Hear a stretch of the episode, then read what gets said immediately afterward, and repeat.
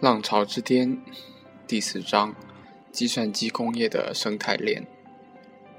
三、反摩尔定律。作者：吴军。Google 以前的 CEO 埃里克·斯密特在一次采访中指出，如果你反过来看摩尔定律，一个 IT 公司如果今天和十八个月前卖掉同样多的同样的产品，它的营业额就要降一半。IT 界把它称为反摩尔定律。反摩尔定律对于所有的 IT 公司来讲都是非常可怕的，因为一个 IT 公司花了同样的劳动，却只得到了以前的一半的收入。反摩尔定律逼着所有硬件设备公司必须赶上摩尔定律规定的更新速度。事实上，所有的硬件和设备厂商活得都是非常辛苦的。下面列举各个领域最大公司在2006年我第一次为 Google 黑板报写这篇博客时的股价和他们公司股价的最高值的比例。IBM 是百分之八十二，思科百分之四十，英特尔百分之三十三，AMD 百分之三十，Marvel 百分之六十，惠普百分之七十，戴尔百分之三十五。太阳百分之十，摩托罗拉百分之三十三。我之所以在这个版本中保留这些历史数据，是因为它们非常好的验证了我的观点。下面是本文二零零六版的原文。这里面除了 IBM 不单纯是硬件厂商，而有很强的服务和软件收入，得以将股票维持在较高的水平外，其余的公司。和他们的最好水平相距甚远，而今天美国股市几乎是在历史最高点，这说明以硬件为主的公司因为反摩尔定律的影响，生计之艰难。如果有兴趣读一读这些公司的财报的话，就会发现这些公司的发展波动性很大，一旦不能做到摩尔定律规定的发展速度，他们的盈利情况就会一落千丈。有的公司甚至会有灭顶之灾，比如十年前很红火的 SGI 公司，即使今天他们发展的不错，却不能保证十年以后仍然能有翻番的进步。因此，投资巴菲特、投资大师巴菲特从来不投这些 IT 公司。现在四年过去了，上述公司又如如何了呢？首先，IBM 由于集中在服务业，基本上不受反摩尔定律的影响，股价今天达到了历史最高点。惠普在刚刚离职的优秀 CEO 马克·赫德的领导下，业绩有大幅提升，同时向服务业转型，营业额超过了 IBM，同时股价也在赫德离职前达到了历史的高点。Marvel 成功搭上了 3G 芯片的快车，成为半导体公司的新贵。表现也不错，剩下的反摩尔效应的影响，基本上可以用好一天没一天来形容。其中，太阳公司已经因为无法跟上整个行业的速度，而被 IT 生态链上游软件公司甲骨文并购了。AMD 要不是因为政府对英特尔反垄断的限制，恐怕也已经不存在了。事实上，反摩尔定律积极的一面更为重要。它促成科技领域质的进步，并为新兴公司提供生存和发展的可能。和所有的事物的发展一样，IT 领域的技术进步也有量变和质变两种。比如说，同一种处理器在系统结构没有太大变化，而只是主频提高了，这种进步就是量变的进步。当处理器由十六位上升到三十二位，再到六十四位时，就有了小的质变。如果哪天能用到纳米技术或者生物技术，那么就做到了质的飞跃。半导体的集成集成度会有上百倍的提高。为了赶上摩尔定律预测的发展速度，光靠量变是不够的。每一种技术过不了多少年，量变的潜力就会被挖掘光。这时就必须要有革命性的创造发明诞生。在科技进步量变的过程中，新的小公司是无法和老的大公司竞争的，因为后者在老的技术方面有无与伦比的优势。比如木工出身的诺基亚，在老式的模拟手机上是无法和传统的通信设备老大摩托罗拉竞争的，但是在抓住了质变的机遇上，有些小公司会比大公司更好。而后来居上，因为他们没有包袱，也比大公司灵活。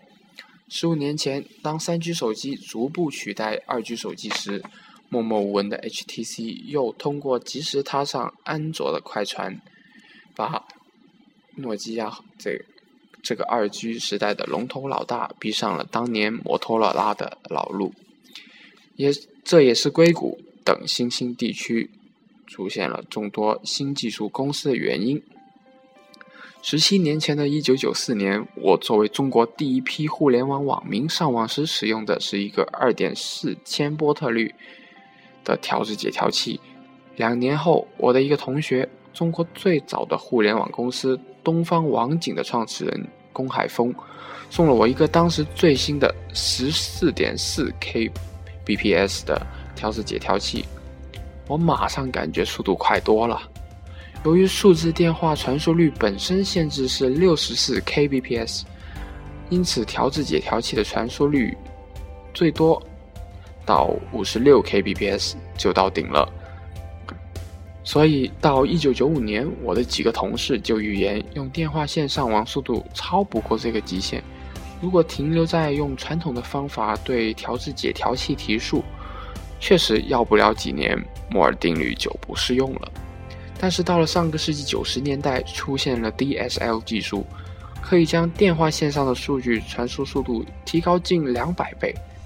虽然早期大众对此并不知晓，DSL 技术虽然最早由贝尔核心实验室发表，但是真正把它变为实用技术的是斯坦福大学的约翰乔菲教授。乔飞教授三十几岁就成为了 IEEE 的资深会员，刚四十岁就成为了美国工程院院士。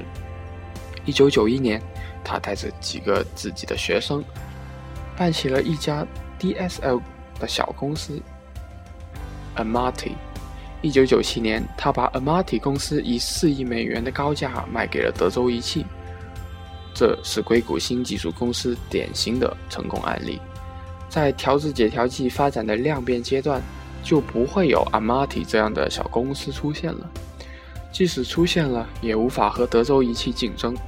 但是，一旦调制解调器速度接近原有的极限时，能够突破这个极限的新兴公司就有了机会登上历史的舞台。当上个世纪末克林顿第一次提到光纤入户时，大家觉得还是很遥远的憧憬。二零一零年，谷歌再次提出这个概念时，大家就觉得已经是可以预测的了。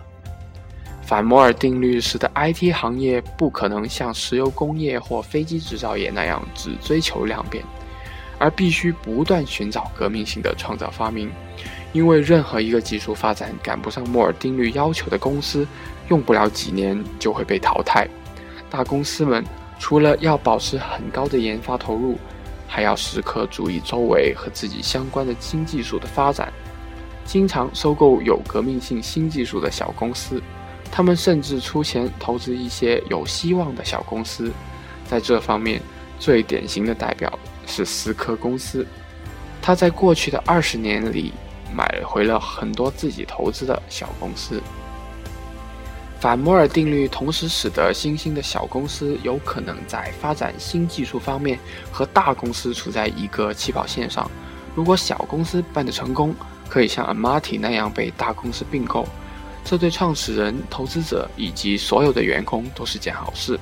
甚至他们也有可能取代大公司原有的在各自领域上的地位。例如，在通信芯片设计上。